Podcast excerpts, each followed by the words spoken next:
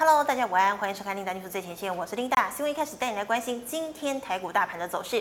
好，今天台股呢一开盘呢就小涨了五点七一点，那么整体的盘势呢是开小高震荡，然后再收低哦。那么最高点呢来到了一万两千七百零一点，中场呢是跌了十五点八零点，收在一万两千六百七十五点。那么成交量的量能呢，则是来到了一千八百九十九亿元。好，我们再来看到今天的这个盘面焦点呢。好，美股。股变脸，台股呢也跟着脸绿了。那么虽然呢，半导体、笔电、风电设备股呢，呃，维系多头的军心，但是呢，盘中呢一度回攻月线，但全指股联发科、大立光哦等走弱。那么月线呢仍然可望不可及。还有呢，华为面临大限全力拉货。那么台积电、联发科等营收创新高。那么然而呢，股价利多不涨不给力哦，反而是设备材料股股价热。落，还有呢，金控八月获利亮眼，但未能激励买盘进场，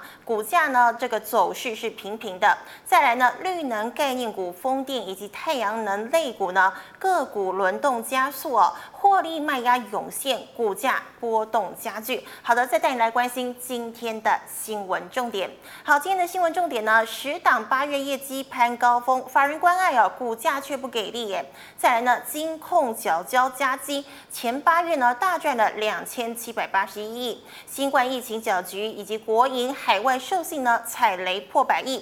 再来呢，欧洲央行 ECB 未再扩大宽松，欧元强劲升值。好的，我们来关心今天的第一条新闻呢、哦。好，我们现在看到呢，这个上市柜公司呢，八月营收已经出炉了。那么呢，今年一反五穷六绝七上吊的常态，七月营收呢创同期以及今年新高，累计前八个月营收来到了二十一点八兆元。那么创历史新高的家数呢，来到了一百零二家哦。好，我们看到呢，这个整体的动能呢。相对强劲。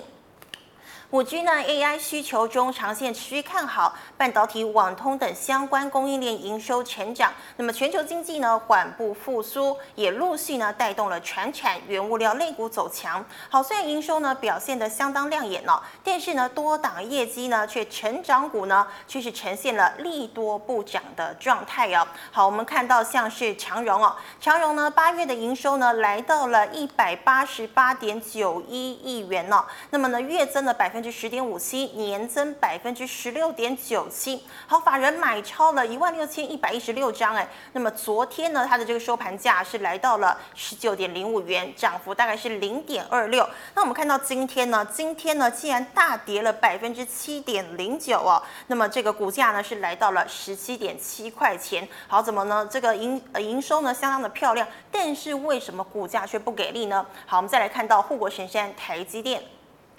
好，我们现在看到呢，这个台积电呢正赶工华为的订单哦。那么八月营收呢来到了一千两百二十八亿。好，我们知道呢，美国总统川普呢现在是全力的打压华为，那包括了呃台湾的这个台积电和联发科都是受到了影响。那么这个华为的创办人呢任正非呀、啊，他最近呢就表示了，好，在这个关键晶片呢即将断炊的困境之下呢，华为试图走出谷歌模式的生态哦，将战略呢转向了软体。好，我们知道呢他在昨天呢，十号了，举行了这个开发者大会，他在上面呢公布了他的这个最新作业系统，就是鸿蒙 OS 二点零哦。那么他也表示了，在二零二一年，也就是明年呢，这个华为的手机呢再也没有这个所谓的 Android 系统，也没有所谓的 iOS 系统，而是使用他们的鸿蒙二点零的系统。好，那么华为呢现在正努力的加速怎么样去美化，希望呢能够在美中科技战里面呢能够好好的生存下去。好，我们看到呢这个台积电呢赶攻华为的订单，那么八月营收呢来到了一千两百二十八点七八亿元。我们知道呢，这个台积电呢，在今年六月份的时候呢，把所有的产能啊都贡献给华为的这个海思旗下的麒麟九千的晶片哦，这么疯狂的赶制这个五纳米的制程。那么因此呢，这个台积电的现在呢，这个营收啊月增百分之十六，年增呢百分之十五点八，创下单月历史新高纪录哦。那么前八月的营收呢，大概是八千五百零一点三七亿元。那么跟二零一六，那么跟二零一九年比较呢，大幅增加了。a 百分之三十点七。好，可是我们看到台积电今天呢，这个股价呢只小涨了百分之零点三四，那么收在呢四百三十六点五元。好，照样哦，股价不给力。好，我们再看到下一条，呃，这个手机晶片大厂呢，联发科。好，我们联发科呢之前呢也是因为怎么样，华为禁令，而且摔的是非常凄惨哦。因为呢怎么样，在第一轮的华为禁令的时候呢，联发科因为啊这个美国技术含量呢不到百分之二十五哦，所以呢它还可以出货给华为。但是在八八月十七号的这个新的第二轮华为禁令呢，联发科呢也是怎么样受伤惨重哦。不过呢，我们看到呢这个受惠传统旺季，还有手机晶片出货畅旺，再加上了华为禁令。即将在九月十五号生效了，联发科呢加速生产出货，八月营收呢一举突破了三百亿元大关，创下了历史新高。那八月营收的金额呢高达了三百二十七点一六亿元，月增百分之二十二点五七，年增百分之四十一点九八哦。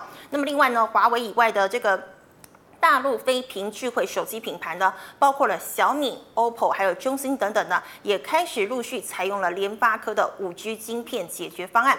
那么可是呢，联发科今天呢是这个跌了百分之六零点六七哦，那么收在了五百九十五块。好，联发科呢是走跌的。好，我们看到最后一档是这个手机代工大厂红海哦。那么红海呢，在七月份的时候呢，才发生了一件事情，就是啊，这个大陆组装大厂立讯呢，号称这个大陆版的红。红海集团呢，呃，这个买下了这个伟创的代工厂，叫做昆山厂啊。那么这个时候呢，很多人就在讲说，哎，立讯呢，这个红色供应链蚕食了台湾的供应链。它跟红海集团的差异呢，只剩下呢，这个立讯啊，它没有面板厂，也没有所谓的机壳大厂哦。如果呢，它在并吞了台湾的这个机壳厂的话，那它跟红海的距离呢，又再拉近了一大步了。好，可是没有关系，红海呢，在九月三号却传出了好消息，红海呢，跟这个微软啊达成了和解哦。红海呢将可以使用微软的专利，那么双方呢也展开新的合作关系。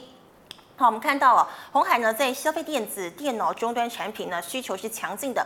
那么部分苹果的新 iPhone 呢也开始拉货。八月合并营收呢是四千两百零五点四十六亿元，创历年同期新高，也是今年单月的新高。月增率呢百来到了百分之四点三，年成长百分之五点五，连续两个月走阳。好，可是今天呢，红海的股价呢也是不漂亮哦，跌了大概差不多百分之零点三八，收在七。十八点二元。好的，我们再看到第二条新闻了。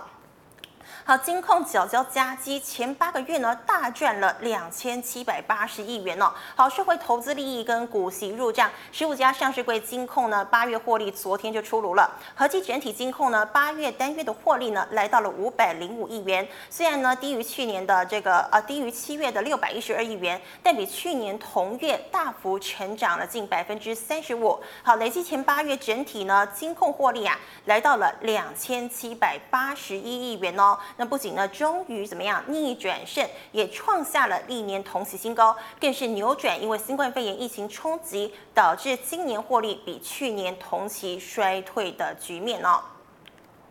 好的，金控双雄呢，富邦国泰七八月还赚了五百四十亿元。那么富邦金呢，八月税后纯益呢来到了一百三十二点七亿元，累计前八月呢税后纯益呢是来到了六百四十亿元。好，观众朋友们可以看一下旁边的这张图哦。那么超越去年全年累计 EPS 呢来到了五点九七元。所以富邦金呢这个单月税后累计税后以及 EPS 呢不仅呢都是金控第一，而且啊。三个数字呢都创下了富邦金历史的同期新高，呃，续居呢三冠王。那么国泰金呢则是紧追在后哦。好，我们看一下国泰金哦。国泰金呢八月税后呢赚了一百二十七点九亿元，比去年同期初呢成长了近百分之九十一。前八月呢累计税后获利是五百九十六点九亿元哦。那么 EPS 呢也来到了四点二元。好，三者呢都是位居于市场的第二。但呢，也是国泰金的历史同期新高。好的，我们再看到第三条新闻了。好，新冠疫情搅局，那么国营海外授信呢踩雷破百亿哦，这是什么意思呢？因为呢受到这个新冠肺炎疫情的冲击嘛，海外倒账事件频传哦，那么更呢更是呢有国营啊不慎的踩到地雷哦。好，那国营呢踩地雷的地区呢，除了大陆、东南亚呢，已经远至英国筹组的中东地区连带案哎。好，我们知道呢一家叫做 MMC Healthcare 的知名大型医院机构呢，已经开始进行重整了。那目前呢，已知呢，这个连带案呢，是由大陆的交通银行、日本的瑞穗银行来主办。那么台资银行呢，共有包括了台银、兆丰、亿银、彰银，还有合库等五家来参贷的。好，那么五家呢，台资银行呢，对这个集团的曝险部位啊，大概呢是在一千五百到三千万美元不等哦，合计也是超过了一亿美元哦。那么银行呢，指出了疫情冲击之下，海外产业啦，景气急转之下呢，随着这家医疗集团破产哦，全世界呢大概有八十多家的银行呢被倒账。那目前呢虽然是还在营运，但已经委托会计师进行重整的规划了。好的，导播麻烦你帮我放大一下这张国内金融业者的这个图哦，我们来看一下哦，除了这个中东的连带案呢，包括了纽约的饭店哦，天津高银天下的连带案，新加坡兴隆案，以及印尼的银行呢，这个卷入这个所谓的这个呃倒债风波的这个台湾的银行啊，有好多家诶，包括了什么张银啊、华银啊、安泰银、中信银，甚至是国泰人寿哦。那么最主要的是，还有八家国营呢，今天啊，经传踩到印尼最大手机的这个授信地雷。那有哪八家呢？分别是中信、玉山、兆丰、亿银、合库、台新、彰银，还有上海商银等八家银行哦。那破险金额呢，来到了九千三百万元内，大概是新台币二十七亿左右。那么现在呢，多家银行哦，已经启动了转销呆账的机制。好的，我们再来看到最后一条新闻。好，最后一条新闻呢是这个欧洲央行 ECB 哦，未再扩大宽松，那么欧元呢强劲升值。我们知道欧洲央行呢十号召开了这个利率的会议，维持三大主要利率不变了。那么第一个呢是维持主要再融资利率为零，第二个呢是边际放款利率呢为百分之零点二五，还有第三点存款利率呢为负的百分之零点五不变了。那么使得欧元呢升至一周以来的高点。那么再加上呢这个欧洲央行 ECB 呢。呢，为展现进一步宽松的立场，那么带动欧元对美元十号盘中升值，来到了百分之零点九至一点一九零七美元。那么对英镑呢，也升值至零点九一七八英镑，为三月二十三来以来的最高点呢。好，那观众朋友可能会觉得很奇怪啊，ECB 没有再扩大宽松，为什么欧元会强劲升值呢？好，这跟我们的总体经济有关哦。那基本上呢。一个政府呢，如果想要刺激这个经济的话，它会有三个手段。首先呢，它就是降息哦。你看到银行里面呢，哎，这个本来呢，你的银行的这个降呃，这个所谓的呃这个利率呢，大概是大概五趴左右。好，结果你一降息呢，降到零趴，那就我存钱基本上就没有利润了嘛。所以呢，我就可能会把我的钱呢、拿去外面做消费，所以会刺激经济。那么再来呢，就是所谓的这个量化宽松了，政府疯狂的印钞票，那么钞票呢流入了市面，那当然钱。太多呢，你可能怎么样也会拿去投资。可是当钱一多的时候呢，我们常讲嘛，是物以稀为贵。可是你钱变多的话，那么这个钱呢就不值钱了，所以钱呢可能会贬值。那么再来第三点呢，这个政府呢可能还会向债权国呢购买公债，买进公债之后呢，我的钱也就撒出去了。那么钱一样是流到市面上，一样可以刺激经济。那么钱变多呢，当然怎么样，这个币值有就也就贬低了。所以呢，现在呢 ECB 没有再扩大宽松，那么因此呢。欧元就强劲升值了。好的，我们今天呢讲完了四条新闻，那么欢迎我们的高手战神 Jack，Jack 好。Hello，Linda 好，各位观众朋友大家好。好，Jack，我们今天讲了四条新闻呢，但是呢，Linda 准备了两个问题要请问你啊。好啊。好，我们刚刚讲到呢，这个十档的八月呃这个营收呢业绩是攀高的，但是股价却不给力哎。好，营收创新高，利多不涨，持股难道我们要先落跑吗？呃，基本上呢，对这个问题啊，这个观众朋友，我们先来看一下这个下面这张图。好。那对于这个台积电、联发科和这个股价啊不给力的这个情况呢，哈，首先来看一下台积电，好吧好？昨天下午公布这个营收很不错，对不对？是。好，那今天一千多亿耶。今天开一个平高盘，然后就下滑，那尾盘再拉起来。是，拉起来一点点。对，好，那导播啊，那切到这边好，我们看一下台积电啊，这个平高盘最后还是这样拉起来。对。好，这小涨之后呢，嗯，好，那马上再切回去刚刚那一张图。现在这市场上呢，哈，现在我们。昨天有已经有说过了，这个重要的这个趋势的这个时间哦，在这个九月十五号，是，就是华为的事件嘛，对，还有出货要禁止了，对，还有苹果要公布产品嘛，对，好，那现在杂音也来了，嗯，好，那大家可以看到这一张是苹果的邀请函。好，那苹果的发布这产品发布会，有人说分两阶段来发布。哦，真的吗？第一阶段可能没有 iPhone。哦，真的吗？对，那这个不管怎么样，失望。好，那另外一个就是说延后发布嘛，哈、嗯，因为这个还有人在推估说，呃，利用这个发布的时间来推估这出货，好，什么时候可以出货？是。好，那观众朋友，事实上这个苹果的这个 iPhone 啊，这个出货，好，之前就已经有杂音了。好，那是出货量大跟小，还有一个是。延后多久会出货？哦，那可能是对嘛？哈，对。现在我们来看一下这一张是苹果的邀请函哈，这大家都看一下。是。好，那这这一张呢？好，这一张看一下这个日期是十一月二十六号。嗯，二十六号感恩节。对。这是从美国中这个消费旺季开始的时间点。是。好，那 Linda，我现在问你，即便苹果的产品延后到十月中才开卖，你觉得来不来得及？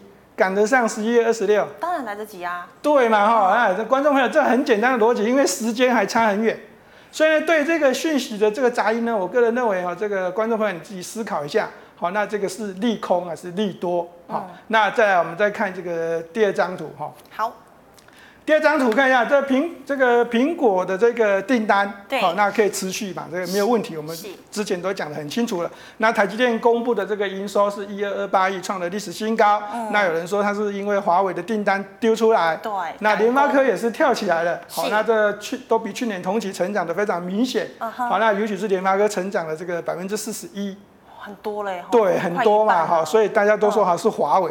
好，那对于这个见解跟看法呢，我说过了。好，这台积电的订单本来就是蛮窄的嘛。是。好，那这到底有多少的订单哦是这加班赶出来的？好，这有多少营收啊是这样子做出来的？嗯、我个人很这个有一点点不以为然的，好不好？好，那但是这市场上因为这样思考，我们就这样思考。但是今天股价表现对就不符合逻辑了。是。第一个在开盘的时候。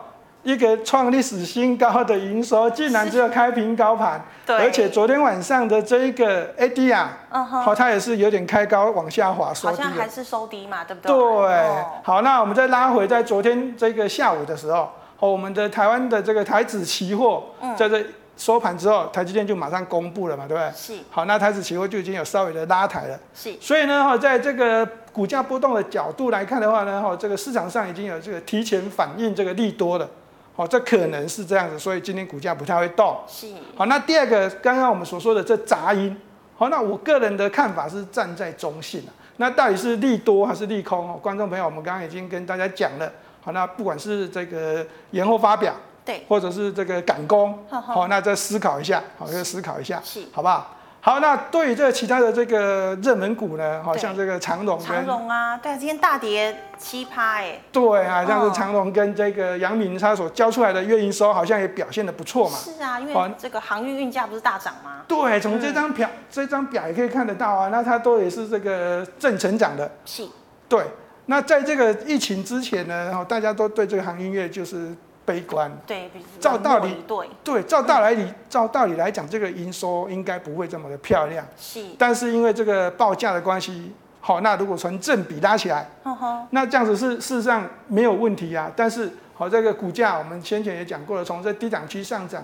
到这个位置，好，一定都会有获利回吐的卖压，因为涨幅已经过大了。那再加上这个讯息，好，那我们之前的这个交易经验告诉我们，是有时候是这样，股价会领先市场反应。已经涨完了，对不对？对，所以还是一样这件事情哈，不管怎么样，我个人认为股价都已经有提前反应的效果，哦，这个效这个效益啊，这个产生，所以才会做对于今天这个营收一公布，消息一出来，是好，股价就不太不太有表现。对，那要不要绕跑？要吧，观众朋友，我们再问琳达一个问题：琳达，你对台北股市有没有信心？呃，不好说。好，不好说啊，观众朋友，事实上啊，在这个目前啊，台北股市攻到一三零三一历史高点之后开始震荡。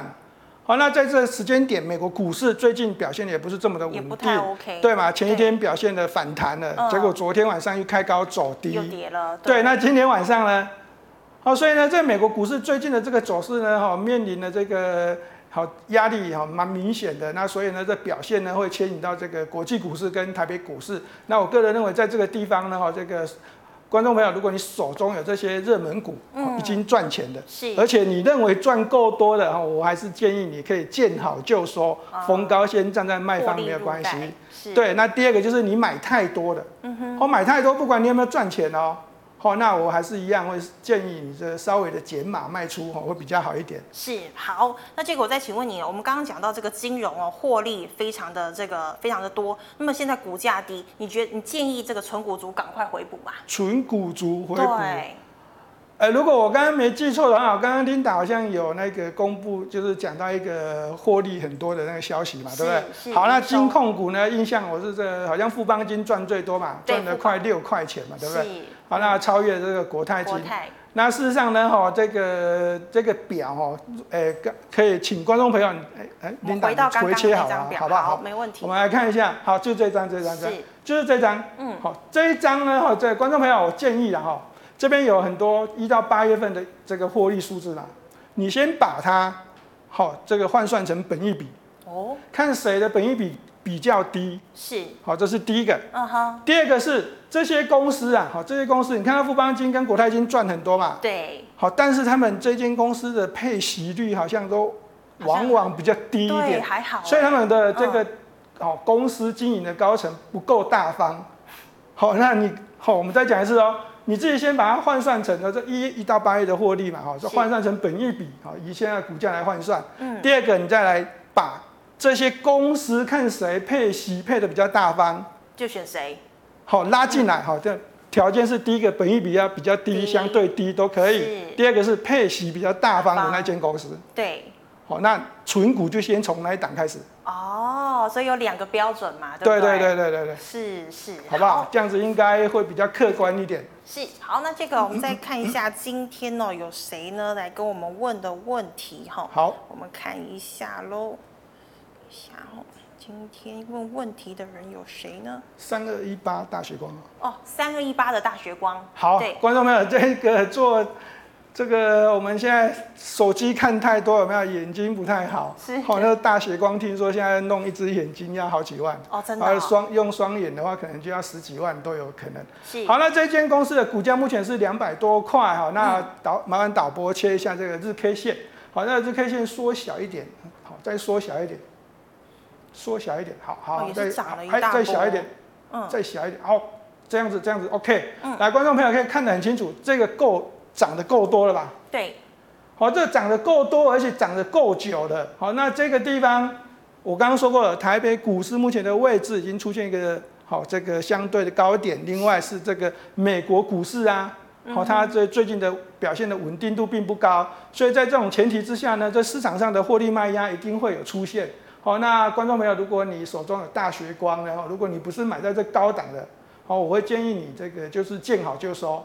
那如果你是买到这个高档的呢，哈，那你要思考的地方是说，如果你的资金的水位很高，好，那你买在那高档，我是认为还可以稍微的观望一下，观望一下，对，那你可以等一下这个这个股价好上涨的时候再找卖卖点，好，再来看你要怎么卖都可以。好，那但是如果你的资金水位低，持股比较高呢，好，那就不要想太多了。好，那因为这种线路已经第第一个，它过去的股性就是比较活泼嘛，比较飙，所以呢，在操作上面呢，它会飙涨，你也要留意它可能会飙跌。所以呢，这个股，如果你持股太多的话呢，我建议还是要赶快的减码会比较好。好，那那个三零一六的加金呢？三零一六加金，好，对这间公司呢，这个可能跟这个。碳化系跟氮化镓有一点点的关系哈，但是在这个跟太阳能，过去它是一个矽晶圆的上游，是好，那就是我们的这半导体的上游矽晶圆类股。但是呢，它跟太阳能不太有关系了，因为这个公司的产品已经开始修正，已经改了。那它的股价呢，哦，在这个地方就开始起涨了，大涨，一涨就大涨，涨得非常夸张哎。对，过去这间公司的股性就是这样子，但是这个叫做领涨。嗯，好，那观众朋友，如果你有兴趣的，回去把这个合金啊、中美金的股价调出来看一下的话，你就可以看到，好，这个价金是持续的领先上涨。对，所以呢，这个地方呢盘整了好几个月，我认为呢，这个建议这这位观众朋友可以换股操作，会比较好一点。操作好。对，那台康生技呢？台康生技哦，对，好，那这疫苗股呢，我们在这节目已经讲过很多次了。这疫苗的问题啊，这个如果美国研发出来了。对台湾的疫苗到底是好，这个防疫股到底是好还是坏？嗯，我个人认为要偏利空来解读。另外一个，现在是这个英国的牛津大学做出来的疫苗竟然有副作用。对，昨天我们有聊到嘛。对，嗯、那这个问题就比较严重了。所以呢，哈，对这个事情呢，哈，那我们有两两种正反的看法。第一个就是说别人不好，我们就好嘛。对。但是现在有一个问题是，如果别人很优秀，嗯，结果他做不好，对，那我们有没有比人家优秀？好像没有。对，如果没有的话，那这样这个疫苗这个研发的时间就会延后，那对这股价的表现也会有一点点的这个问题。所以呢，在对这间公司的这股价操作呢，我认为啊，这个观众朋友，如果你想要买进，好，先停看停。是。好，那如果你手中有持股呢，我觉得这个下档啊，这个下跌的空间也不会太多。好，短线上面的这个空间支支撑蛮强的。好，那这个这个底型蛮漂亮的。所以呢，这个你要卖出股票，还可以趁股价上涨的时候再开始减码，会比较好一点。好，那这个星光钢，星光钢二三三一这个。对。好，那导播麻烦哦，这一支股票。钢铁股哦，那这个最近表现还活泼。对呀。那有很多人都说是因为太阳能的需求跟这个风力发电的需求都有可能要用到一些钢铁。是。好，那这风力发电的这个钢铁股是这个九九五八。嗯。好，那在太阳能这边有这个二零二三的夜辉。好，那这夜辉是这个叶联集团的股票。那在叶联集团里面的股票有一档股票叫做叶西嘛，二零零七。导播麻烦我们看一下二零零七。好，那它的股价是最近连续的跳空上涨。哦。对。好，那我们导播再麻烦切一下这个二零零二的中钢。中钢啊？对。嗯、好，那就这个哈长红。这个这个红 K 棒也太可怕了。对，中钢哦，在过去哦，我们如果把这个它的股价线路来看的话，它这种涨势哦，哈，嗯，久久一次，好，一百年一次。一百年一次，所以呢，最近的对，所以最近的钢铁股非常的热哦，那这个。观众朋友，如果你认为哈你喜欢钢铁股的话，你在里面找投资的标的的话，好，这个新光钢当然过去我们可以被列为是一个比较绩优一点的一个钢铁股，好，那我认为可以这个伺机的，好逢低的介入没关系，是，好，但是哈你一定要注注意哦，哈目前股市的位阶跟情况，好，那这个小量的买进就好了哈，不要一次重压。好，那这个新光金，新光金，对，啊，刚刚的银行股排名有它吗？好像没有哎，好像赚比较少，对不对？对 好，好，那、嗯、观众朋友，这新光金的问题就大了。第一个哦，对这個、这个寿险公司哦，这个金寿险金控公司啊，你一定要这样子猜。好，第一个是银行的部分，第二个是寿险的部分。是、嗯。好，那它在银行的部分经营呢，哦，它新光金还算是小间哦，大家都知道。好，那但是应该不会有太大的问题。但是在这个寿险的部分，它就有问题了，因为它这个资本失足率好，长久以来就。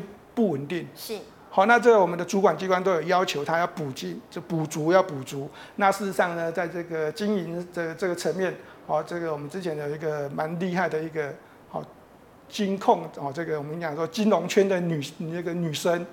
好，那最近被这个星光金的家族的这个哈这个打出去啊，就是记住是不是？对对对，那我们不用讲名字，好好，你知道就好了。嗯，好，那基本上呢，我个人认为星光金是这个经营哈，这个有一些些的问题出现。嗯，好，那所以呢，在这个操作上面呢，好跟其他的股票好，那如果你是纯股族的，我会建议你好先不要看。先不要看，对，先不要留意它。哦、但是如果你现在短线操作呢，哦，那似乎这个股价线路呢，哦，那这低档的这个支撑也蛮明显的。哦，那最近的这个金融股呢，哦，这投信法人都有连续的买超，跟再加上这个市场的这个政府可能有用金融股来护盘的这个迹象。是。好，所以呢，哦，短线上还可以留意一下，看会不会有价差可以赚。哦，好，那这个我们再看一下二八八六的兆丰金。兆丰金哦，刚刚我好像有看过，好。这间公司呢，第一个它的赚绩，好像前八月赚的钱比较少，是。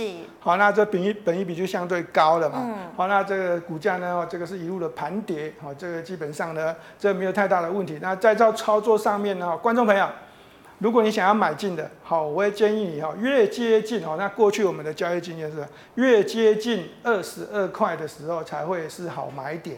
好，那现在这股价大概还有多少？二十八块左右嘛，是还很远。嗯哼。好，那如果你真的想要第一次布局的时候呢，我建议可以在接近这个跌破二十六块的时候再找买点会比较好一点。二十六块的时候。好，这个对。是。这是第一次啊，但是不要买太多。好。对。好，那这个呃，这个我们再接最后一档二四九二的华新科。华新科哦，这被动元件的股票。嗯。来，观众朋友啊，这被动元件啊，这过去很多人喜欢它啊，那在这个地方放了很多利多。是很多利多，结果有没有涨？有稍微的波动，但是股价下跌了哦。对。那这个市场上现在已经有人说哦，那这被动元件呢，这个需求还还是很大。嗯哼。但是它为什么不涨？对呀。怪怪的，对不对？对，怪怪的。对。好，那我会告诉大家哈，这个据侧面了解哈，这个公司哦已经有把一点点的生产线嗯转做笔记型电脑。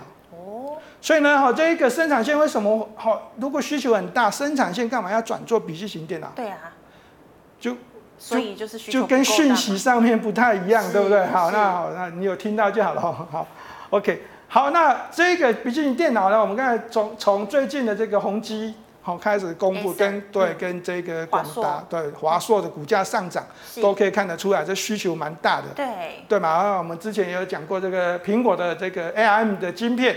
在这个 MacBook 上面装上去之后呢，哦，它市场市占率也拉起来了，对，所以这需求是很多的。嗯哼，好，那所以呢，这个部分的生产线转做笔记型电脑，哦，这个老板基本上没有看错，但是相对的，对于被动元件的这个需求，跟我们听到的讯息上面就不一样了，有落差。对，所以操作上面呢，我个人认为呢，这个观众朋友，你还是哦，如果买太多了。好，要逢高减码会比较好一点。逢高减码，对，是好，谢谢杰克，谢谢。好，观众朋友们，今天杰克呢，照例呢为大家呢，呃，解决了非常多的问题哦。如果还有其他的问题呢，记得扫一下杰克的 QR code 加入 Liet，。杰克的 QR code 呢是小老鼠 MHC 四六七六 H。好，那么杰克呢有空一定会回答大家。最后呢，喜欢我节目内容的朋友呢，欢迎在脸书还有 YouTube 上按赞、分享以及订阅。那么琳达呢，最近呢也开了一个粉砖哦，那么专门呢在跟大家分享国际财经的情势。那如果喜欢我的朋友呢，记得啊，在这个脸书上搜寻财经新闻人 Linda。好，那么今天呢是周末，祝大家周末愉快。我们下个星期二见喽，拜拜，拜拜。